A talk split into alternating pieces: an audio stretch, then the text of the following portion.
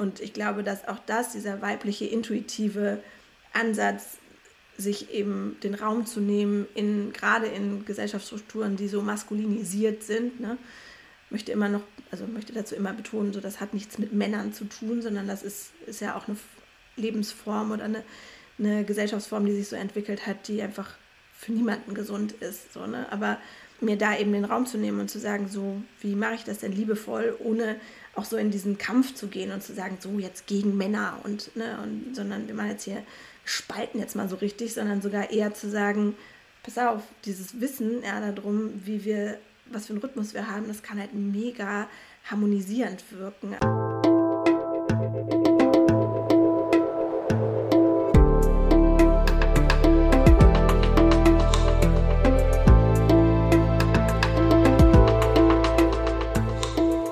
Willkommen bei dir, der Seven Mind Podcast mit Impulsen für ein gutes Leben.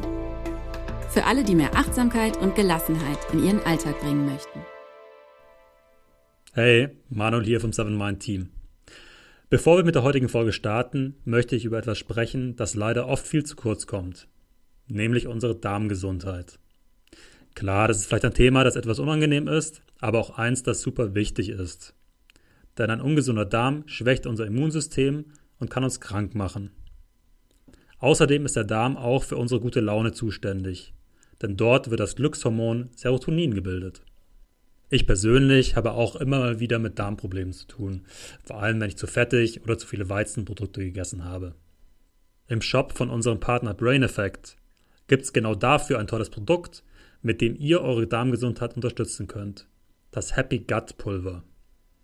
Darin enthalten sind 9 Milliarden lebende Bakterienkulturen, die helfen, die Darmflora aufzubauen und somit auch gegen Blähbauch, Bauchschmerzen und Verdauungsprobleme wirken. Außerdem könnt ihr damit auch eurem Immunsystem etwas Gutes tun. Happy Gut ist vegan und gibt es im leckeren Erdbeergeschmack. Mischt einfach morgens von dem Frühstück einen Teelöffel davon in euer Wasser oder euren Joghurt. Den Link zu Happy Gut findet ihr in den Show Notes. Und mit dem Code 7MIND 7 als Ziffer und alles groß geschrieben, gibt es 15% Rabatt auf Happy Gut und alle anderen Produkte im Shop. Also, probiert es einfach mal für euch aus und solltet ihr nicht zufrieden sein, hat Brain Effect auch eine 60-Tage-Geld-Zurück-Garantie. Und jetzt geht's los mit der neuen Podcast-Folge. Hi und herzlich willkommen im Seven Mind Podcast. Mein Name ist René Träder und das ist eine besondere Folge, denn heute habe ich wieder einen Gast. Regelmäßig stelle ich mir die Frage, wie ich arbeiten möchte. Online oder offline, auf dem Boden sitzend oder auf der Couch, mit BH oder ohne. also du merkst schon, das sind nicht meine Gedanken, sondern das ist ein Zitat von meinem heutigen Gast, das so auf ihrer Homepage steht. Obwohl ja vieles von dem natürlich auch auf mich zutrifft. Wie will ich denn leben? Wie will ich denn arbeiten? Sie hat drei Kernfragen, an denen sie persönlich arbeitet und an denen sie auch im Coaching mit ihren Klientinnen arbeitet. Nämlich, wer bin ich? Was will ich? Und was tut mir gut?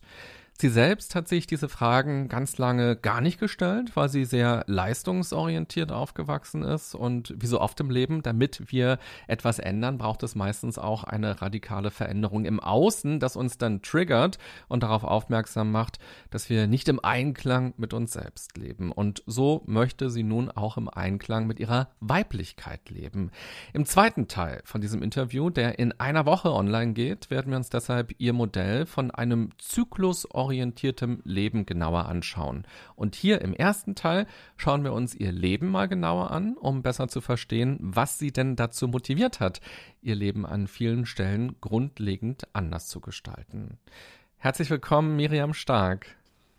Hallo, schön, dass ich hier sein darf. Danke für diese echt äh, leckere Anmoderation. Ist sehr, sehr rund. Du sagst von dir selbst, dass du sehr lange ein leistungsorientiertes und vor allem auch maskulin geprägtes Leben gelebt hast. Was war denn rückblickend der Punkt, an dem du für dich vielleicht zum ersten Mal so richtig verstanden hast, dass das so ist?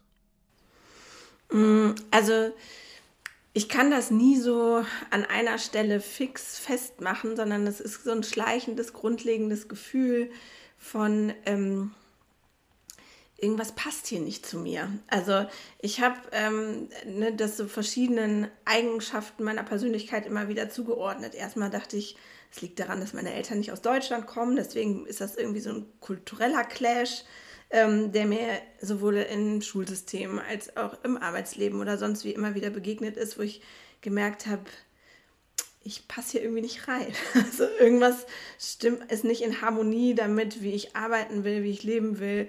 Ähm, und äh, ich habe eher den Fehler, und das machen wir ja ganz gerne, dann immer mal so bei mir gesucht und nicht in dieser Disharmonie zwischen vielleicht zu stark maskulin geprägtem, leistungsorientiertem System, also ne, sowohl im Schulsystem als auch im, in der Berufswelt äh, und meiner Weiblichkeit. Und die hatte zunächst erstmal keinen Raum. Und Oder den Migrationshintergrund, den du gerade angesprochen hast, äh, wir ja. hatten ja ein längeres Vorgespräch und da hast du gesagt, ja. ja, eigentlich fing damit die ganze Scheiße an. Das ist so ein Satz, der mir so in Erinnerung geblieben ist. Ja, also ne, mit einer persischen Mutter und einem ungarisch-tschechisch-slowakischen Vater hat man so einen gewissen Cocktail dabei. Ja? Und auch wenn ich hier in Köln groß geworden bin und äh, die Kölner für ihr ja, ihre Melting Pot äh, und äh, für ihre so kulturelle Offenheit ja irgendwie bekannt sind, ähm, war es trotzdem so, dass ich immer wieder gemerkt habe, ähm, dass das einen Unterschied macht. Ne? Also wir, ich bin einfach mit einer ganz anderen Form von körperlicher Nähe, Herzlichkeit, aber auch dieser Tacheles Art. Also ne, wir haben sehr, sehr, sehr, sehr offene Gesprächskultur zu Hause gehabt. Ähm, damit bin ich so ein bisschen angeeckt. Also auch mit meinem Temperament natürlich. Ne? So, ähm, äh, ja, wenn mir irgendwas nicht gepasst hat in der Schule oder, oder auch im Studium, dann habe ich das halt total klar formuliert und habe halt gemerkt, dass das tut man manchmal in Deutschland vielleicht nicht so sehr. Und wenn wir uns deine Kindheit anschauen, was ist sozusagen durch den familiären Hintergrund eben dir so in Erinnerung jetzt geblieben auch? Was ist so besonders in deiner Kindheit gewesen? Also positiv tatsächlich eben dieses, dass man sich, glaube ich, als Kernfamilie nochmal durch das Anderssein nochmal enger beieinander fühlt, ähm, habe ich so wahrgenommen, auch im Vergleich zu anderen. Ähm, und ich glaube aber auf der Kehrseite der Medaille definitiv natürlich diese, ähm, und das haben viele Kinder, die aus Eltern mit Migrationshintergrund, ähm, also aus Haushalten mit Eltern mit Migrationshintergrund stammen, so einen Integrationsauftrag. Ne? Also ähm, meine Mutter oder mein Vater, die wollten natürlich als, so wie jeder Mensch mit Migrationshintergrund, dann eben auch als der bessere Deutsche wahrgenommen werden oder zumindest nicht als der Ausländer. Und ähm, dafür sorgt oder das überträgt sich so auf die Kinder als ähm, ja, oberste Priorität. Also, ne, du, so dass die ähm, Schulnoten super sein sollen, dass ne, das alles was so messbar ist im Außen sozusagen, dass das ähm, abgehakt werden kann als funktioniert, läuft und läuft top. Ja? Und ähm, ich glaube, dass darüber meine Eltern bestimmt auch den einen oder anderen Moment hatten, wo sie das höher priorisiert haben als jetzt die persönliche Entfaltung von meiner Schwester und mir. Überhaupt nicht böswillig natürlich, aber sondern mit der Intention, dass wir in diesem Land, in dem sie gelandet sind, eben perfekt aufwachsen können. Aber das hat halt dazu geführt, dass wir eben sehr stark in diese Schiene erstmal irgendwo gedrückt wurden, zu, ne, ähm, ja, gute Noten mit nach Hause zu bringen und ähm, gefälligst dem zu folgen, was man so in der Gesellschaft tut. Meine Schwester hat das ein bisschen besser befolgt als ich. Ich bin sehr häufig immer da so rausgesprungen und habe rebelliert. Ähm, aber letzten Endes ähm, hat es mich dann doch auch, also so im Studium und auch vor allem danach, hatte ich so das Gefühl, rückblickend, und da komme ich nochmal zu deiner vorherigen Frage zurück, hatte ich tatsächlich immer wieder das Gefühl, mich dann doch so ein bisschen brechen lassen zu müssen. Das hört sich jetzt hart an, aber ist so. Also ich habe dann irgendwie gemerkt, so, Miriam, egal wohin du rebellierst, es funktioniert nicht, ja, vor allem nicht mit dieser Wutenergie, so, dann mach halt mit. Ne? Es gibt ja ganz viele Kinder auch, die quasi keinen Migrationshintergrund haben, die aus einem sehr leistungsorientierten Elternhaus kommen und mhm. wo dann eben Schulnoten oder fleißig sein und pünktlich sein und all sowas mhm. ganz hochgehängt wird. Und die berichten ja dann eben ganz häufig, dass gerade so emotionale Sachen ein bisschen auf der Strecke bleiben. Also wer bin ich denn eigentlich als Kind, als Jugendlicher? Wie kann ich mich überhaupt finden? Was ist meine Rolle? Was sind auch vielleicht meine Leidenschaften? Dass es um solche mhm. Sachen dann in solchen Familien häufig weniger geht, sondern eben dieses Messbare, wie du es gerade auch gesagt hast, so sehr im Mittelpunkt mhm. steht. Und wenn man sich jetzt dein Leben anschaut, ich weiß jetzt ja schon ein bisschen mehr als die Hörerinnen und Hörer, weil ich mich natürlich auf dein Leben vorbereitet habe und wir ja auch schon gesprochen haben, dann könnte es ja den Eindruck machen, dass du dir dann als Erwachsene ganz viel wieder zurückgeholt hast von dem, was du halt in der Kindheit und Jugend nicht so erfahren hast. Auf jeden Fall. Also ich glaube, dass das Prinzip das absolute Heilungsprinzip ist, ja, dass man natürlich die Mängel, die so im äh, elterlichen Zusammensein und die werden von jedem Elternteil auf irgendeine Art und Weise fabriziert, ähm, dass wir die, im, wenn wir uns damit reflektorisch auseinandersetzen, irgendwann ausgleichen dürfen. Und ähm, also es war tatsächlich, meine Eltern sind ja beide Psychologen, ne? das ist ja, kommt ja erschwerend hinzu äh, zu dem ganzen Debakel. Ähm, aber also so diese Perspektive auf emotional-analytische Themen, die gab es schon. Nur ähm, wurde eben das, ne, das Leistungsorientierte so höher priorisiert und irgendwann eben zu sagen, so, ne, jetzt ist mir, jetzt ziehe ich den Stecker, mir ist alles scheißegal, was mit Leistung und irgendwie Job und sonst was zu tun hat. Ich kündige und kümmere mich jetzt wirklich nur um mein Seelenleben und nur um mein Innerstes das habe ich jetzt irgendwann in den 30ern dann gemacht. Ne? Aber ähm, davor ja, war es so ein Grätsprung zwischen doch dieser Leistungsorientierung zu folgen und dann immer wieder mal ordentlich auszubrechen. Du bist Wirtschaftspsychologin geworden, also bist du irgendwie ja auch ein bisschen geblieben in der Familientradition. Aber ich würde ja. gerne noch mal, bevor wir dann eben auf die 30er Jahre bei dir schauen, noch einmal zurückkommen zu deinen Eltern. Das ist ja spannend. Beide sind Psychologen, beide mhm. leben quasi mit einem Migrationshintergrund dann in Deutschland, können die Sprache erstmal nicht oder nicht so gut zumindest. Und äh, ich weiß nicht, ob das Wort Integration zu der damaligen Zeit schon ein Wort war, was irgendwie da war. Aber auf jeden Fall, man musste ja auch in einer neuen Gesellschaft plötzlich leben. Man fühlte sich fremd, äh, man musste irgendwie ganz simple Sachen im Supermarkt irgendwie anders gestalten als zu Hause. Die Preise waren anders, die Produkte waren anders. Was steht da eigentlich drauf? Dann geht das Kind in die Schule, dann hat es Hausaufgaben auf, dann gibt es Lehrergespräche und so weiter. Da gibt es ja wahnsinnig viel, äh, was man dann mhm. eben bedenken muss was hat denn sozusagen die psychologische Ebene, welche Rolle hat die denn gespielt bei euch in der Familie? Also gab, ist da, würdest du sagen, ist es spürbar, dass deine Eltern Psychologen waren, weil ihr dann doch einen anderen Umgang mit so einer ja doch schwierigen oder erstmal grundsätzlich belastenden Situation hattet? Also ich muss dazu sagen, meine Mutter ist ähm, das erste Mal mit sechs Jahren nach Deutschland gekommen und dann sind die nochmal zurück in den Iran und dann ist sie letzten Endes auch in ihren Teenie-Jahren, also so mit 16 gekommen. Mein Vater ist auch ähm, in seiner, ähm, also in seinen Teenie-Jahren nach Deutschland gekommen und dann haben die sich auf einer Sprachreise in England kennengelernt. ähm, genau, und ähm, das heißt, also die, ne, die sind jetzt nicht irgendwie in ihren, also kurz bevor sie uns bekommen haben oder so nach Deutschland gekommen. Das heißt, sie hatten schon so ein bisschen ähm, die deutsche Kultur von ihren Eltern wiederum auch nahegelegt bekommen. Ne?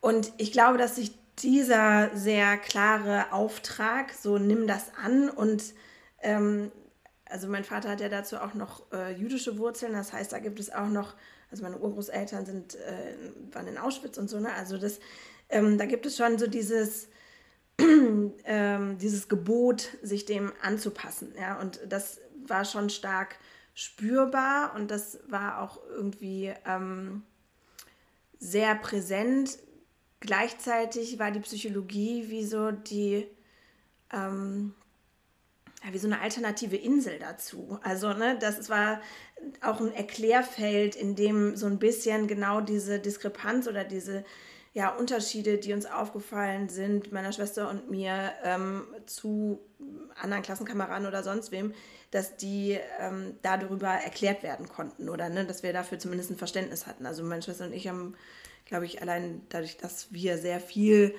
analytisch besprochen haben und wie gesagt eben keine Tabus schon so am Esstisch hatten, ähm, haben wir, glaube ich, ein sehr, sehr tiefen, also eine tiefe analytische Denke gehabt. Ich glaube, meine Schwester hat das weniger interessiert einfach als mich und ich habe das wie ein Schwamm aufgesogen und konnte, also ich habe mich sehr lange dagegen gewehrt, in diese Fußstapfen zu treten, auch ein Psychologenkind, das selber irgendwie ähm, was mit Psychologie zu tun hat, ähm, zu machen. Aber es war so, also es wäre so dumm gewesen, weil für mich ähm, analytisches Denken halt so leicht ist wie für andere, pff, keine Ahnung, irgendwie ein Bild zu malen. Ne? Du hast ja dann wenigstens noch die Nische gefunden, in die Wirtschaft gegangen. Wobei das, was genau. du jetzt machst, ist ja dann auch wieder sehr persönlich, wenn du mit Menschen als Coach arbeitest. Wenn wir zurück oder jetzt ein bisschen weiter nach vorne gehen in dein Leben, dann kommen wir irgendwann zum 29. Lebensjahr. Du beschreibst diese Lebensphase, die auch davor stand, fand, als eine sehr erfolgreiche. Du hast promoviert in dem Bereich, du hast ähm, in der Forschung, in der Wissenschaft gearbeitet, du warst in Unternehmen in ganz verschiedenen Kontexten eingebunden und du hast irgendwie mal in einem Interview gesagt, dass der Flughafen quasi sowas wie eine Bushaltestelle für dich war, weil du ständig ja irgendwo hin und her warst. Das heißt, da fand schon viel Stress statt ähm, und viele Dinge so im Außen, die einen dann bestimmen. Und dann hast du es körperlich tatsächlich gemerkt, dass sich bei dir irgendwie etwas nicht mehr im Einklang befindet. Magst du ja. uns mit reinnehmen in dein 29. Lebensjahr? Total. Also ähm, das war so der Zenit einer Zeit, in der ich eben in diese Promotionslandschaft reingestolpert bin. Also es ging mir nie darum, so ich möchte einen Doktortitel haben, sondern ich war tatsächlich wissensdurstig. Also ich habe ähm, davor in einem Träger für Kinder- und Jugendhilfe in Berlin gearbeitet und mit meinem ganzen ja, so Forschungsoptimierungsdrang ähm, die Geschäftsführung da komplett überfordert.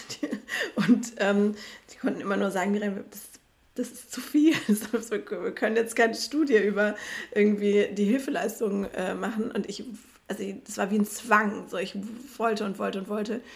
Und habe dann aber gemerkt, okay, ähm, ich, ich muss da irgendwie, ich muss was tun. Ähm, und dann bin ich eben über Umwege ähm, in diesem Lehrstuhl gelandet von dem Professor Friese. Und ich hatte überhaupt keine Ahnung, wer das ist. Also ähm, das ist ja ein sehr, sehr hoch gerankter, extrem erfolgreicher, so A-Journal-Level, also ne, diese High-End-Publikationsriege. Ähm, da bewegt er sich ja und ich wusste das einfach nicht. Ich saß vor dem, dachte, gut, das ist halt ein Mann und ich stelle mich jetzt vor. Und irgendwie habe ich diesen Job gekriegt, obwohl ich äh, statistisch eine Vollkatastrophe war. Aber ähm, bin eben in diesen Job geschlittert. Ich glaube unter anderem, weil die auch gespürt haben, eben, dass ich so wissensdurstig bin und aber, dass ich auf der anderen Seite auch machen kann. Und dieser Job an der Uni bestand darin, sowohl in äh, Afrika eben Projekte aufzusetzen und zu leiten, als auch ihn in seinem Hauptsitz in Singapur ne, zu unterstützen und zu ähm, sehen. Und ähm, meine Reisebereitschaft war damals so hoch 1000. Also ich habe das ähm, mega gerne gemacht. Ich fand es total spannend, war ganz durstig, auf dem Planeten so rumzuhüpfen. Und deswegen war das auch erstmal cool. Was so nicht so cool daran war, war eben die Ideologie oder die Kultur, die da auch gelebt wird. Ne? Also die Akademie, also diese akademische Landschaft ist ja wenn die Wirtschaft schon maskulinisiert ist, ist das, finde ich, so nochmal gedopt. Also, ne, da, da ist wirklich so ganz viel klare maskulinisierte Hierarchie und auch echt viel Chauvinismus, muss man sagen. Und ähm, das hat immer wieder diesen Störmelder in mir aktiviert, ne, den ich auch schon immer mal hatte, aber ähm, der ist halt lauter geworden. Und durch den Stress und durch das viele Arbeiten, also ich hatte ja irgendwie neben der Promotion fünf Jobs gleichzeitig. Ich habe als Dozentin gearbeitet, habe selber ein Unternehmen gegründet, habe die Projekte gemacht. Wir waren dauerhaft abrufbar für unseren Prof. Also es war ordentlich was zu tun. Das habe ich einerseits kompensiert durch sehr viel Feiern. Also ich war einfach, wenn ich die Zeit hatte, stand ich auf irgendeiner, in irgendeinem Club ähm, mit einem Gym Tonic in der Hand und einer Zigarette und habe irgendwie versucht, wieder zu mir zu tanzen. Ähm, und das also ne, dieser Stress ähm, ist ja auch so typisch, der verdeckt erstmal die Wunde, die sich da so nach und nach schürft. Ne? Also man ackert sich auf so ein krasses, ähm, ja, auf so ein krasses Level von Aktionismus. Und ähm, in dem Moment tatsächlich, wo ich ähm, von einer Freundin ein Angebot hier wieder in Köln gekriegt habe, an so einem, in so einer total schönen Arbeitsgemeinschaft einfach meine Dis fertig zu schreiben, weil ich auch gemerkt habe, so mir geht die Puste aus, ne? Ähm, und die letzten Meter der Dissertation nicht irgendwie in Ruhe fertig schreiben wollte, da fing es so an. Und ähm, dann habe ich, also ich habe, da, da habe ich mich einfach körperlich, habe ich einfach gemerkt, was, was hier eigentlich los ist. Und nach der Dissertation, äh, beziehungsweise nach der Promotion, habe ich dann hier einen Job angefangen und habe hab davor meinen Mann kennengelernt und ähm, bin dann ähm, auch ja, relativ schnell schwanger geworden und ähm, hatte dann ähm, aber die erste Fehlgeburt. Und das hat erstmal mich komplett aus allen Wolken gerissen, weil Fehlgeburt etwas war, was ich überhaupt nicht im Umfeld besprochen kannte. Also ne, man irgendwie niemand in meinem Umfeld hatte eine Fehlgeburt, keiner redete darüber. In dem Moment, wo ich eine hatte und darüber angefangen habe zu reden, hatten plötzlich alle eine. Aber ähm, das war ein super tabuisiertes Thema und für mich ähm, auch in dem Jahr, wo wir geheiratet haben, dann am Anfang des Jahres ähm, erstmal eine Fehlgeburt zu haben und eine, da, also du planst natürlich auch so eine Hochzeit mit entsprechend Kleid mit Bauch und so weiter. Also da hängt einfach wahnsinnig viel dran, wenn du einmal denkst, das ist es. Und ich meine Frauenärztin, ich war da mal bei einer nicht so tollen Frauenärztin, die mir auch sehr, sehr früh den Mutterpass gegeben hat und gesagt hat, hier, freuen Sie sich auf eine ganz normale Schwangerschaft. Also das hat halt nichts dafür gesprochen. Da bin ich schon sehr, sehr tief gefallen. Und ähm, das hat sich ähm, sowohl beruflich ausgewirkt, also ich habe dann gemerkt, okay, das, das geht gar nicht, was ich hier gerade mache und ähm, habe auch eine super schlechte Leistung gezeigt und dann haben wir uns, ähm, habe ich mich da von diesem Job getrennt und dann einen neuen gesucht und war da aber auch überhaupt nicht glücklich und bin in so eine Abwärtsspirale geraten einfach, ne, weil dieser Knacks tatsächlich tief saß. Und der hat sich wiederholt ein Jahr später. Also ich habe da war dann noch mal schwanger und wusste aber schon, als ich schwanger war, so, nee, nee, das ist, das ist ein Reminder, so, das ist kein, das ist keine Schwangerschaft. Und tatsächlich war das so auch. Und aber diese, diese Doppelung und dieser Doppelschmerz, der ja dann echt einem auch ähm, als Frau einmal so durch den Körper rast und da tief sitzt, den ähm, wusste ich erstmal gar nicht, glaube ich, so groß zu verarbeiten oder damit umzugehen. Und deswegen hat mein Körper das übernommen und hat dann gesagt, pass auf, wir nehmen dir einfach das, was du für weiblich hältst und wohinter du dich seit Jahren versteckst und geben dir da mal die Aufgabe, darüber nachzudenken, was Weiblichkeit für dich wirklich bedeutet. Und deswegen habe ich eine Autoimmunerkrankung namens Alopecia äh, areata erstmal und irgendwann universalis, also den kompletten Haarausfall produziert. Und dann sind mir einfach mal alle Haare ausgefallen. Und mh, hm, es gibt so auf meiner Homepage so ein Bild, wo man das, den Unterschied ganz gut erkennen kann, weil ich einfach aus Haaren bestand. So, ne? Ich habe halt einfach eine mega Mähne und Wimpern, Augenbrauen, bla, das war halt alles weibliches Aushängeschild. Ja, und du beschreibst es auf der einen Seite so, dass du das Gefühl hast, kaputt zu sein als Frau, weil eben diese mhm. Fehlgeburten da waren. Und das ist ja wirklich interessant. Also Fehlgeburten passieren ja tatsächlich sehr, sehr häufig, gerade zu Beginn. Also viele Fehlgeburten werden als solche ja gar nicht wahrgenommen überhaupt erstmal. Viele Frauen denken, dass sie dann die Blutung jetzt gerade hatten, wenn sie tatsächlich Blut zum Beispiel auf Toilette wahrnehmen. Oder ähm, auch sehr viel später ist es ja etwas, was sehr, sehr häufig passiert. Aber es ist eben so tabuisiert und ganz viele sprechen da gar nicht so richtig darüber, was sicherlich eben auch noch aus den früheren Generationen so herrührt. Ähm, da war das eben auch so ein großes Tabu und man hat es von den Eltern oder äh, Großeltern gar nicht so erlebt und auch in der Öffentlichkeit ähm, wird das gar nicht so oft angesprochen und die Frauen haben häufig, glaube ich, den Eindruck, sie sind jetzt die allererste Frau, die gerade eben die Fehlgeburt erlebt und oh Gott, was heißt denn das? Was mache ich denn jetzt und äh, wie kann es denn weitergehen? Und ist es sozusagen auch jetzt ähm, ein Urteil für alle nächsten Schwangerschaften. Und das ist es ja eben nicht, sondern ähm, also das passiert ja ganz häufig tatsächlich. Und ähm, diese Erfahrung, die du gemacht hast, dass dann viele Frauen, wenn sie anfangen zu reden, dann plötzlich den Eindruck haben, alle um mich herum hatten irgendwie auch schon mal eine Fehlgeburt. Ich glaube auch, dass das etwas ist, was dann viele machen, wenn sie die Hürde dann nehmen und tatsächlich darüber sprechen. Und das Zweite, was du sagst, dein Körper hat dir deine Weiblichkeit genommen, also die, die Hülle der Weiblichkeit quasi. Den, die ist Aushängeschild Schild dafür. Ja, genau. und das ja. waren eben deine mhm. Haare und dein ganzer Körper war dann irgendwann komplett haarlos. Und du interpretierst es jetzt ja sozusagen in der Rückschau und sagst, äh, mein Körper hat sozusagen mir die, die Botschaft gesendet, jetzt befasst dich doch damit mal, was ist denn wirklich weiblich in dir? Aber zu so einer Erkenntnis kommt man natürlich erst im, im Nachhinein durch viel Reflexion. Was war denn der damalige Gedanke bei dir, als die Diagnose dann erstmal da war und du plötzlich ohne Haare dastandest? Mm, also den Zusammenhang habe ich sofort gespürt. Das war klar. Also diese negativen Glaubenssätze, die in mir aktiv waren, ne? diese selbstschwächenden äh, Glaubenssätze, die tatsächlich auch bei vielen Frauen in irgendeiner Art und Weise losgehen, weil, und das würde ich gerne noch hinzufügen zum Thema Fehlgeburten, ähm, oder ich finde den Begriff auch manchmal schwierig, ehrlich gesagt, es sind eigentlich nur Schwangerschaften, die sich nicht weiterentwickeln.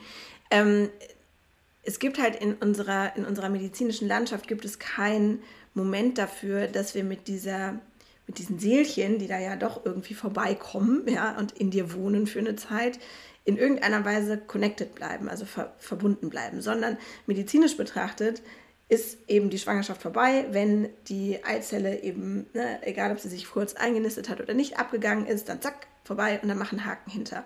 Und das ist das Problem, weil wir in, also ne, da war irgendwas und ich glaube, auch wenn, auch wenn das unbewusst passiert, ne, also wenn man nicht den totalen Fokus darauf hat und merkt, ah krass, ich bin schwanger, wobei das, also ich glaube schon, dass viele Frauen merken, wenn ihre Tage einfach ausbleiben, dass sie dann schwanger sind. Aber wenn, auch wenn sie es nicht bleiben, dass auf irgendeiner unbewussten Ebene da ist, da ist eine Verbindung da oder da ist irgendwas, ne, irgendjemand ist da und ähm, das und irgendwas entwickelt sich in mir. Und das plötzlich loszulassen, ist total widernatürlich. Und was mir mega geholfen hat, auch im Nachhinein, ist mir zu erlauben, da in der Verbindung zu bleiben und zu wissen, okay, die waren halt da, jetzt sind die nicht mehr da, aber ich darf trotzdem an die denken oder ich darf trotzdem, ne, das ist nicht, ich bin nicht irre oder bescheuert, nur weil ich ähm, da ein Gefühl zu diesen, zu diesen Schwangerschaften habe. Genau, das ist mir nämlich, weil das merke ich einfach im Coaching und auch in vielen, ähm, mit vielen Klientinnen, mit denen ich in diesem Thema gearbeitet habe, so in dem Moment, wo wir uns die Verbindung erlauben, gehen diese negativen, mit mir stimmt was nicht, äh, Gefühle weg. Und davon war ich aber zu dem Zeitpunkt noch voll. Also ich habe einfach von oben bis unten das Gefühl gehabt, so I'm wrong. Ja, mit, mir, mit mir ist fundamental was nicht richtig. Ähm, irgendwas ähm, mache ich im Leben falsch und vor allem irgendwas ähm, ist auch in meiner Weiblichkeit nicht richtig, insofern, als dass ich, ähm, also wenn man sich vorstellt, ne, die, die Schwangerschaft ist ja sowas sehr Zentrales in der Gebärmutter, im Schoßraum der Frau und bei mir hat sich da natürlich auch nicht nur, haben sich nicht nur der, der Schmerz dieser Schwangerschaften gesammelt, sondern das war wie eine Kaskade die da so losgetreten wurde von allen Schmerzpunkten, die ich angesammelt hatte. Und sei es, dass das irgendwie eine schräge Nacht mit einem Typen war oder sei es ähm, ne, andere negative Erfahrungen, die ähm, äh, irgendwas Sexualisiertes hatten. Also das ist schon ein ordentliches Sammelbecken an negativer, also Negativbewertung meiner selbst und meiner Weiblichkeit gegenüber, mal ganz davon abgesehen, dass wir immer noch von ähm, ja, das Wort Scham in unserem Schoßraum irgendwie sehr viel äh, sprachlich oder gesellschaftlich eben sprachlich verwenden. Und ähm, ja, da der, also dieser, dieser Glaubenssatz oder dass diese Glaubenssätze dazu führen, dass mir jetzt die Haare ausfallen, das wusste ich. Also ich wusste, je mehr ich da reingehe und je mehr ich das spüre, desto schlimmer wurde das auch. Und je, also es gab ja auch im Ausfallen, gab es ja auch so Momente, wo es gestoppt hat wo ich dann so versucht habe, mit Ach und Krach bei mir zu sein und mir voll das nerdige Sportprogramm zusammengebastelt habe und so, ne? Also auf diesen, sag mal, eher oberflächlichen Domänen versucht habe, bei mir anzukommen oder wieder ein, ja, eine Verbindung herzustellen. Und ähm, das hat, ja, also ähm, das hat dann für, ne, für einen Moment geklappt, ne? aber eben nicht nachhaltig und nicht tief genug. Würdest du denn sagen, dass du ein Sonderfall in Anführungsstrichen bist, dass du so viele negative Dinge eben angesammelt hast rund um die Weiblichkeit? Oder ist das eine Erfahrung aus den Coaching-Sessions, die du jetzt auch mit anderen Frauen erlebst, dass bei ganz vielen Frauen irgendwo in irgendwelchen Schubladen, wenn du auch sagst, so eine negative Erfahrung mit einem Typen, ein Sexerlebnis oder so, das schien da ja schon lange vorbei gewesen zu sein. Du warst inzwischen in einer Beziehung und so weiter. Da sind ja viele Jahre schon dazwischen gewesen. Und trotzdem war dieses Erlebnis oder die Eindrücke, die Bewertungen immer noch in dir. Total. Also mm, ich glaube, dass das der Standard ist. Also ich glaube sogar, dass wir allein dadurch, dass alles, was sich in, unserer, in unserem Schoßraum abspielt, wie gesagt, sprachlich schon als Scham behaftet äh, benannt wird, ne? Schamlippen, ähm, Schamhaare und so weiter, ähm, was ich tunlichst vermeide und es äh, eben mit Vulvalippen und Intimbehaarung oder sonst wie bezeichne, ähm, dass wir auch darüber hinaus noch also das Wort Vulva einfach nicht verwenden. Ja, wir reden immer von der Vagina und das ist der Geburtskanal. Das heißt, wir haben noch nicht mal ein richtiges Wort dafür, das heißt eine, eine sichtbare Verbindung zu unserem Geschlecht, ähm, gesellschaftlich, so, ne, wenn, das ist ja so, als würde man zum Penis Samenleiter sagen, so, das macht halt überhaupt gar keinen Sinn, aber diese Unsichtbarkeit der weiblichen Kraft auch. Ne? Und dieser, dieser äh, Macht, dieser Lustmacht, die da drin ist, die Negierung der Größe der Klitoris und so weiter. Ja, also das, das ist ja unendlich, dieses Thema da drin, wie sehr wir diese Unterdrückung erleben, gesellschaftlich und dann aber eben auch als Resultat äh, im Privaten. Also ich, es gibt wahnsinnig viele aufgeklärte Beziehungen und man denkt, es läuft doch alles, die ganz kommen, also so kommerziellen Sex haben miteinander, wo die Frau sich überhaupt gar nicht wohl gesehen und irgendwas drin fühlt. Ne? Und gleichzeitig hat jede Frau, ich die Hand ins Feuer, irgendeine, hat man ja spätestens ähm, in der MeToo-Bewegung gesehen, ne? also irgendeine Form von ähm, ja, sexuell negativer Erfahrung gesammelt in ihrer äh, Lebenszeit. Und ähm, wir kommen jetzt langsam zum Glück in ein Zeitalter, wo man merkt, ah krass, das ist auch schon übergriffig, ah okay, das geht gar nicht. Ja? Aber ähm, das äh, sammelt sich, also körperlich oder physisch sammelt sich das tatsächlich im Schoßraum. Deswegen im Übrigen bin ich so sehr dahinter, auch in der Gynäkologie dafür zu sorgen, dass man da achtsamer vorgeht, weil auch das, ne, also auch der Besuch beim Frauenarzt ist eine krasse, kann traumatisierend sein, ja, wenn man so tut, als ob dieser sensible Bereich irgendwie das gleiche ist wie der Besuch beim Zahnarzt, dann übertritt man da emotionale Grenzen und verletzt so zusätzlich. Ne? Und all das speichert sich dann. Und wenn dann noch der Gott in, in Weiß in dieses in diese Schwangerschaft, die dann keine mehr ist oder sonst irgendwas involviert ist, dann wird das alles reaktiviert, du fühlst dich klein und irgendwie nicht richtig. Mhm. Also wenn ich beim Urologen bin, dann ist es ja auch so ein ähnliches Gefühl, stelle ich mir das zumindest gerade vor. Ähm, ich habe jetzt keinen Urologen, aber wenn ich mir jetzt vorstelle, irgendwo tut es weh und ich würde jetzt mir einen Urologen raussuchen, das ist ja schon erstmal auch wirklich was anderes, als sich ein Zahnarzt oder eine Zahnärztin und das ist vielleicht auch schon der entscheidende Punkt. Gehe ich zu einer Frau oder gehe ich zu einem Mann und oh Gott, äh, dann ja, also all das und sich dann nackig zu machen quasi im wahrsten Sinne des Wortes, das ist natürlich schon was Besonderes. Ich würde es gerne nochmal besser verstehen wollen. War es denn so, dass du quasi dich als Frau minderwertig gefühlt hast oder schlechter in einer männerdominierten Umgebung quasi gefühlt hast? Oder war es tatsächlich stärker auf die Sexualität ausgerichtet? Also jetzt hast du ja auch darüber gesprochen, der Schambereich oder eben die sexuellen Erfahrungen, die man auch in einer Beziehung macht, wo man sich nicht gesehen, nicht gespürt fühlt, vielleicht auch, wo es eben ein Tabuthema ist. Ähm, was war es genau? Ähm, beides. Also es ist ähm, so durch die Erfahrungen, die ich gemacht habe und aus denen habe ich mich halt wirklich auch so in meinen 20ern tatsächlich sehr bewusst rausgearbeitet. Also ich habe so mir meine Sexualität, weil ich echt früh negative Erfahrungen gesammelt habe, habe ich mir redefiniert und wie in so einem emanzipierten Kampf habe ich mir das so zurückerobert ne, und mich damit auseinandergesetzt. Und in dem Moment hat sich das wie den Kampf verloren zu haben angefühlt, weil ähm, all die Arbeit, mich in meiner Sexualität gegen dieses, ähm, ja, gegen dieses männerdominierte sexuelle Ungleichgewicht, ne, mich da zu positionieren, für mich in dem Moment ähm, äh, ja, wie, wie gekippt ist, als ich gemerkt habe, okay, nee, bei dir stimmt aber auf dieser ganzen Schoßraumebene was nicht, ja, weil du eben nicht in der Lage bist, so Schnips ein Kind zu produzieren, sondern ähm, weil ne, weil das eben nicht klappt. So. Und das hat sich wie so der, mh, hm, ja, wie so der Beweis dafür angefühlt, dass all meine Mühen, mich aus dieser Verletzung und aus den Verletzungen rauszuarbeiten, eigentlich umsonst waren. Und was bedeutet Weiblichkeit dann heute für dich, auch wenn du sagst, ich lebe meine Weiblichkeit? Was heißt das?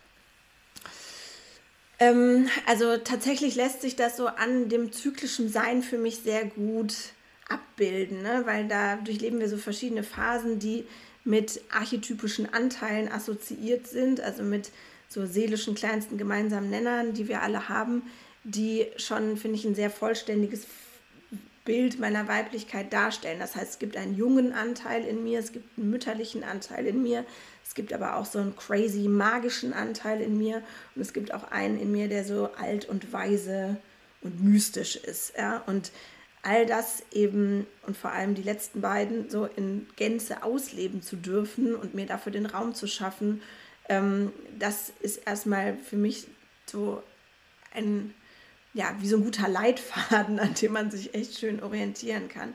Ähm, und gleichzeitig ist es auch, also ne, sich eben zu fragen ähm, und da bei mir zu bleiben und bei meinen zyklischen Bedürfnissen zu bleiben, wenn es darum geht, wie möchte ich in dieser sehr maskulinisierten Arbeitswelt, die sehr, sehr viele Vorgaben hat, wie wir zu arbeiten haben, wie wir, ne, wann wir uns Urlaub gönnen, wann wir frei machen und so weiter, ähm, mich davon zu entkoppeln und einfach zu sagen, nee, Freunde, ist mir egal, wie ihr das macht oder wie ihr das machen wollt.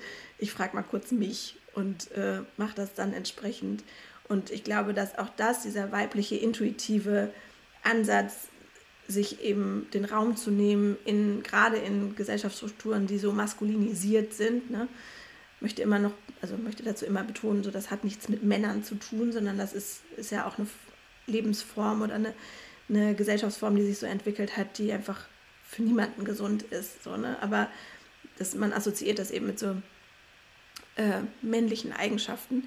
Ähm, und ja, mir da eben den Raum zu nehmen und zu sagen, so, wie mache ich das denn liebevoll, ohne auch so in diesen Kampf zu gehen und zu sagen, so jetzt gegen Männer und, ne, und sondern wir machen jetzt hier spalten jetzt mal so richtig, sondern sogar eher zu sagen, pass auf, dieses Wissen ja, darum, wie wir, was für einen Rhythmus wir haben, das kann halt mega harmonisierend wirken, also auch im Arbeitskontext und kann super viel bringen. Und ähm, genau, damit das ist so, glaube ich, das, wie ich meine Weiblichkeit jetzt voll auslebe. Mhm. Diese Archetypen, die du gerade angesprochen hast, diese vier Phasen vom Zyklus quasi auch, die schauen wir uns in der zweiten Folge noch ein bisschen genauer an.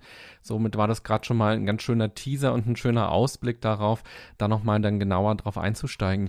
Ich habe den Eindruck, wenn man über Weiblichkeit und auch Männlichkeit spricht, kann man ganz leicht in so Stereotype reinfallen. Eben der dominante Mann, der sich den Raum nimmt und keinen Platz lässt, die emotionale Frau, die Frau, die ähm, Geschmack hat quasi, die ähm, schöne Dekosachen zu Hause platziert und die Höhle schön macht quasi ähm, und all solche Dinge.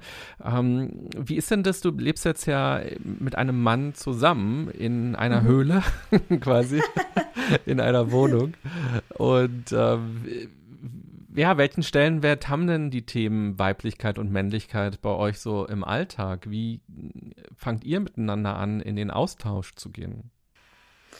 Ähm, also es ist mega spannend, weil das tatsächlich durch unsere Tochter, also durch das Elternwerden, ähm, was ja häufig so ist, ähm, erst so richtig auf den Plan gerückt ist. Ne? Also bei mir einen Tacken früher, weil ich mich eben über ähm, den Haarausfall dann dieser äh, Weiblichkeitsthematik so, so angenommen und genähert habe.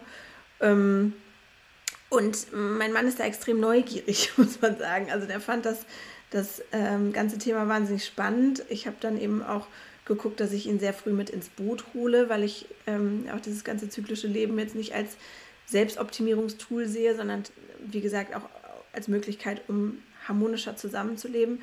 Aber umgekehrt ähm, gibt es bei ihm auch ähm, ganz, ganz viele Momente, die auch so ein bisschen getriggert durch unsere Tochter, aber jetzt auch durch die zweite Schwangerschaft, ähm, immer wieder ihn ähm, dabei packen oder dabei angehen, so in seine männliche Kraft zu finden. Ja? Und das hat nichts mit Abliefern, hart sein, Leistungsorientierung und all dem ganzen Krempel zu tun, sondern ähm, das ist ja wie so eine einfach eine, eine, wenn man so will, königliche Liebe zu seiner Kraft, also zu seiner männlichen Kraft, die auch total mild und sanft sein kann. Ne?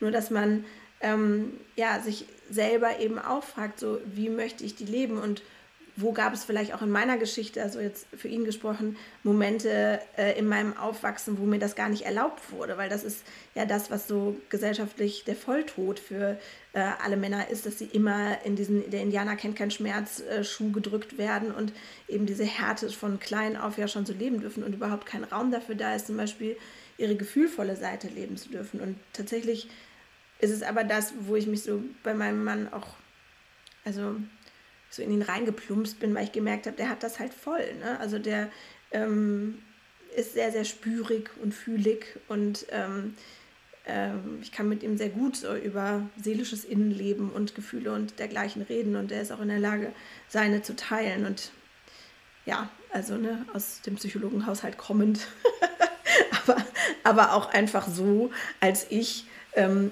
ist das schon, war das für mich schon so Grundvoraussetzung dafür, mich richtig fallen lassen zu können. Und zu sagen, wir machen jetzt diese Ehe. Und er hat auch Ja gesagt. Ja, er, also er hat mich gefragt. Okay. Jetzt hast du es ja gerade auch schon gesagt, du bist Mutter inzwischen und du bist auch gerade schwanger. Mhm. Was hat denn das nochmal mit deiner Weiblichkeit und auch mit der Definition und mit dem Gefühl von Weiblichkeit auch gemacht? Alles. Also der Fokus, der halt in dieses Energiezentrum Gebärmutter rauscht, dadurch, dass man da tatsächlich anfängt, einen Menschen zu produzieren, was ja so Science Fiction abgefahren ist, wie es nur sein kann. Ne? Ähm, äh, der hat tatsächlich mich sehr, sehr bestärkt später. Denn erstmal, also so ganz kurz nach, in der Schwangerschaft war, es, war ich irgendwie high auf Hormonen und auf dem, da war irgendwie so, das, das, das war so die, so ein dauerhaftes neun Monate Glory Festival meiner Weiblichkeit. Also das war ähm, das absolute Abfeiern von allem. Und äh, es war wunderschön.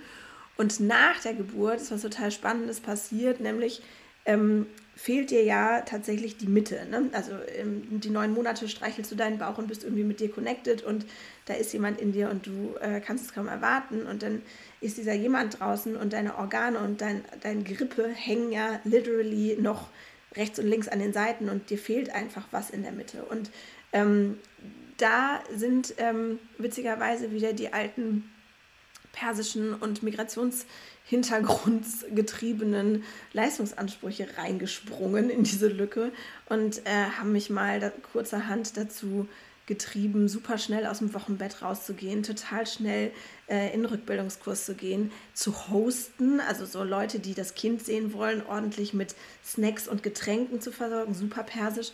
Und ähm, das hat mich tatsächlich erstmal sehr schnell erstmal wieder von mir entfernt, wo äh, dann auch mein Körper gesagt hat, Moment mal, bleibst du mal bitte stehen und hörst du mal auf damit. Und ähm, durch diese Krise musste ich danach dann nach der Geburt auch erstmal durch und ähm, habe mich dann aber auch berappelt, beziehungsweise dann auch gemerkt, okay, das, da, ähm, ja, also da kam so eigentlich ähm, alles zusammen, ne, meine Vorarbeit sozusagen im Thema Weiblichkeit, mein definitiver Entschluss, in meine Kraft kommen zu wollen. Und dann ähm, habe ich mich tatsächlich selber begleiten lassen, also durch eine Supervisorin in meiner Coachingarbeit und bin dann wirklich zu meiner ja, Berufung letzten Endes gekommen. Jetzt sehe ich dich ja über Zoom und ich sehe, dass du Haare hast und das sind deine eigenen. Das heißt, dann müssen wir quasi die Geschichte ja noch zu Ende erzählen. Also, Stimmt. wie kam es denn dazu, ja, zur Heilung im Grunde genommen? Also, wenn für dich der Gedanke war, ich habe mich mit meiner Weiblichkeit nicht auseinandergesetzt und mein Körper schickt mir jetzt eben quasi die Botschaft über diese körperlichen Veränderungen. Ja, wie kam es dann dazu, dass am Ende quasi wieder Haare gewachsen sind? Also, ähm, die sind ja zweimal gewachsen. Das ist äh, also deswegen ist es gut, dass wir diese kleine Vorgeschichte gerade hatten. Das erste Mal sind die wiedergekommen, einen Monat bevor ich schwanger wurde äh, mit unserer Tochter, weil ich tatsächlich dann ja so einen Zyklus lang ähm, richtig doll zyklusorientiert gelebt habe. Das heißt, sehr auf meine zyklischen Bedürfnisse geachtet habe. Ich bin, wie gesagt, dann kurz davor überhaupt auf dieses ganze Thema gestoßen und dachte mir, wie kann das sein? Warum weiß ich das nicht? Warum weiß das nicht die Welt?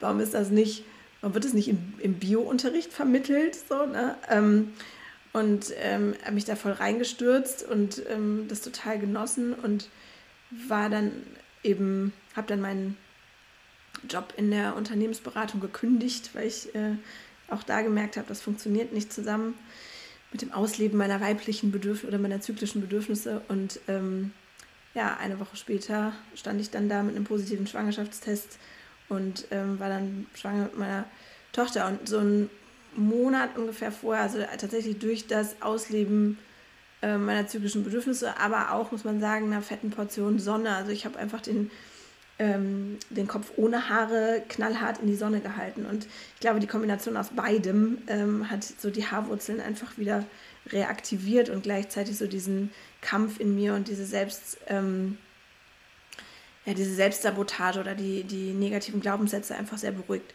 Und dann gab es so den ersten Pflaumen und über die Schwangerschaft äh, gab es halt das erste Frisürchen. Und als meine Tochter geboren wurde, hatte ich echt so ein, so ein kurzes keckes Kurzhaarfrisürchen.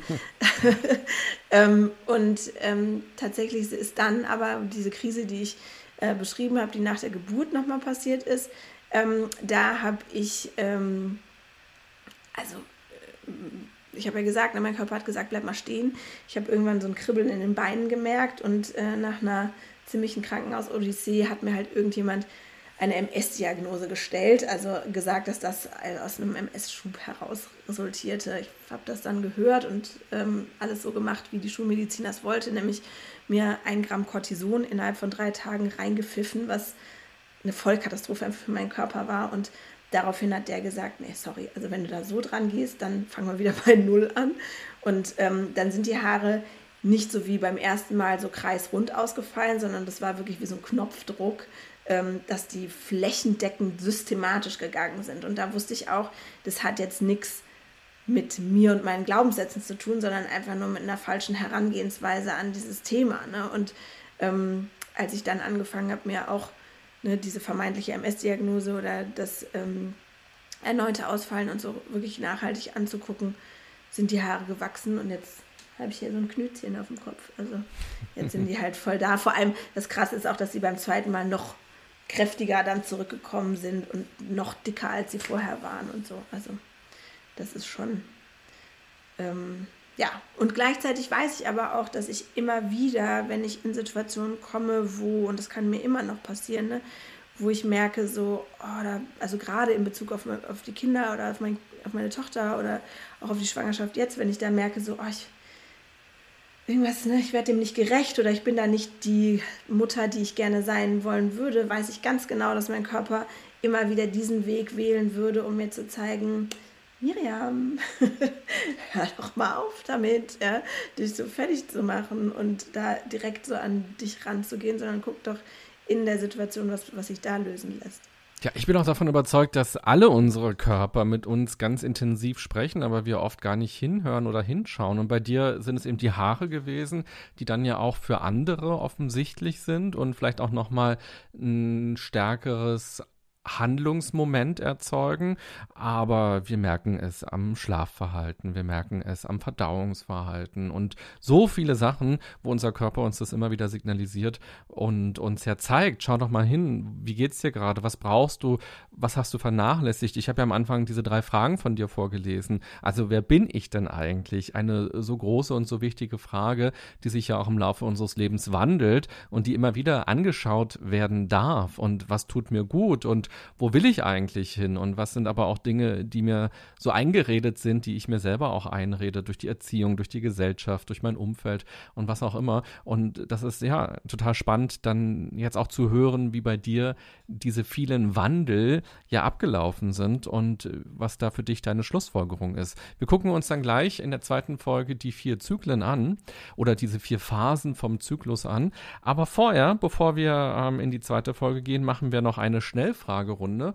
Und zwar auf diesem Kartenspiel hat das Seven Mind Team ganz viele Fragen raufgeschrieben, ganz tolle Fragen, die zum Reflektieren einladen. Und ich ich swipe mal durch diese Karten, du sagst irgendwann Stopp und dann gucken wir mal, welche Frage dort für dich ist und wie du die ganz spontan beantwortest. Okay. Stopp. Lebensfreude empfinde ich, wenn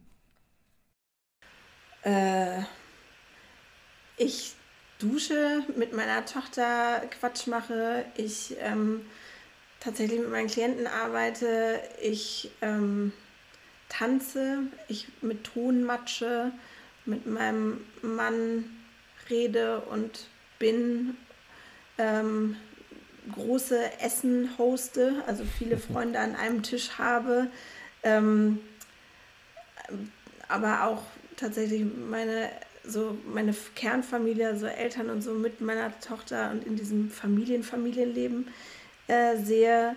Ähm, ja, und wenn ich das, also wenn ich merke, ähm, und das ist, hat mich jetzt heute nochmal erreicht, wenn ich so merke, dass die Arbeit, die ich mache, tatsächlich Menschen gut tut und das richtig was verändert.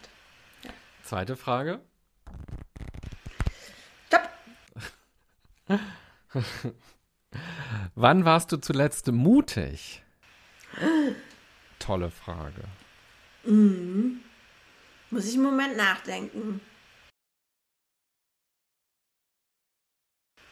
Ich weiß immer nicht. Also ich, ich glaube, ich bin schon sehr routiniert da drin, mutig zu sein und mir macht das sehr, sehr viel Spaß. Ähm, aber was mich tatsächlich Mut gekostet hat, war, ähm, mich vor eine Kamera zu setzen und diese Input-Session, die ich normalerweise eins zu eins Personen vermittel, aufzunehmen, damit, wenn ich jetzt in die Babypause gehe, das Wissen über den Zyklus trotzdem verfügbar ist ähm, auf meiner Homepage. Und das hat mich tatsächlich Mut gekostet, weil ich, ähm, also ich bin überhaupt nicht der Kameratyp und äh, hatte auch überhaupt keine Ahnung, wie das geht. Und es ist auch sau anstrengend. Ich habe größten Respekt vor jedem, der äh, sich vor der Kamera bewegt. Ich glaube, da war ich das letzte Mal mutig. Ja. Mhm. Sehr gut. Dann die dritte Frage.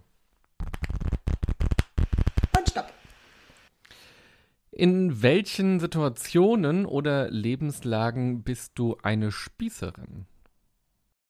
Mhm. Jetzt brauche ich eine Defin Definition von Spießerin. Ne? Ähm, ich mag Ordnung zum Beispiel schon sehr gerne. Ne? Also ich finde es irgendwie nicht cool, wenn die Wohnung unordentlich und chaotisch und sowas ist. Vielleicht ist das spießig. Ich mag auch, ähm, wenn man pünktlich ist oder so Verbindlichkeit, glaube ich, da. Also das ist gar nicht so sehr die Pünktlichkeit, aber Verbindlichkeit finde ich, glaube ich, da bin ich das spießig? Weiß ich nicht. Aber da, das ist mir auf jeden Fall wichtig. Und die letzte Frage noch von mir, bevor wir diese Folge beenden. Was heißt für dich Achtsamkeit?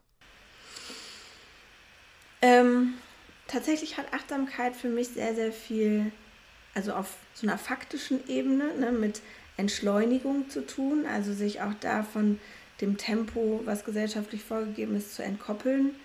Mein Trick dabei ist immer, auf meine Hände zu achten und wenn ich denen noch folgen kann, dann bin ich genau richtig. Und, ähm, und aber auch so eine Liebe zu allem. Also ne, wenn ich mir achtsam ein Butterbrot schmiere, dann habe ich die Gelegenheit, das liebevoll zu tun. Und das mag ich schon sehr. Also ich mag es sehr, die Dinge liebevoll zu machen, weil das Brot schmeckt dann halt auch besser. Und das Leben ist insgesamt halt schöner. Miriam, ich danke dir schon mal für den ersten Teil, dass du uns in dein Leben hast schauen lassen. Ich finde sowas immer ganz stark und ganz äh, wertvoll, weil wir ja alle irgendwie in unserer eigenen kleinen Bubble sind und dann auch vielleicht mal feststellen, dass uns diese Bubble zu klein wird oder zu eng wird oder dass es vielleicht gar nicht so unsere richtige Bubble ist. Und dann fühlt man sich ja oft falsch und nicht dankbar genug oder ähm, unhöflich oder verrückt oder was auch immer. Und da ist es total hilfreich, wenn man eben andere Lebensgeschichten hört und da feststellt, dass es anderen Menschen ähnlich ging und was die dann unternommen haben, um wieder im Einklang zu sein oder vielleicht auch zum allerersten Mal so richtig im Einklang zu sein. Und dass es eben aber auch ein langer Prozess ist und ein Prozess aus vielem Ausprobieren, aus vielen Entscheidungen treffen, aus genau irgendwo hinschauen und zu sagen, das ist jetzt mein Fokus, das ist vielleicht auch meine Interpretation auf etwas und da schaue ich jetzt hin und unter dieser Brille betrachte ich das einfach mal und mal gucken, auf was für Antworten ich dann komme. Von daher vielen Dank für deinen Einblick und ja, die Inspiration. Sehr, sehr gerne und vielen Dank, dass ich da sein durfte. Ich habe mich sehr wohl gefühlt. Das ist also schön. es ist ja auch, ist ja auch immer ne, unterschiedlich, aber ich, also habe bisher, glaube ich, kein Interview gegeben, wo ich mich nie wohl gefühlt habe. Aber es ist ähm, wirklich besonders, weil ne, so intensiv über sich selber zu reden, tatsächlich, man öffnet sich halt, ne, aber das geht mit dir sehr, sehr leicht. Schön. Dann freue ich mich auf die zweite Folge, wo wir über den Zyklus gleich sprechen. Yes. Und das ist ja nochmal was Besonderes, weil da hast du natürlich mit vielen Frauen schon gesprochen drüber, aber noch gar nicht mit so vielen Männern. Und das machen wir Nein. aber gleich. Ja. Und liebe Podcast-Hörerin, lieber Podcast-Hörer, du kannst ja mal für dich überlegen, was heißt denn eigentlich Weiblichkeit oder eben auch Männlichkeit für dich? Was verbindest du denn mit diesen Begriffen und wo in deinem Leben hast du so Ankerpunkte, wo du sagst, ah ja, da lebe ich meine Weiblichkeit, da lebe ich meine Männlichkeit oder vielleicht ist es auch gar nicht dieser Begriff, der mit dir in Zusammenhang steht, sondern vielleicht ist es auch was ganz anderes, was du für dich gefunden hast. Wenn du magst, geh da gerne mal achtsam in Einklang mit dir und schau, was ist das eigentlich ganz genau? Und freu dich schon auf nächste Woche, wenn die zweite Folge kommt. Ich wünsche dir eine gute und achtsame Zeit. Bis bald. Bye bye, sagt René Träder.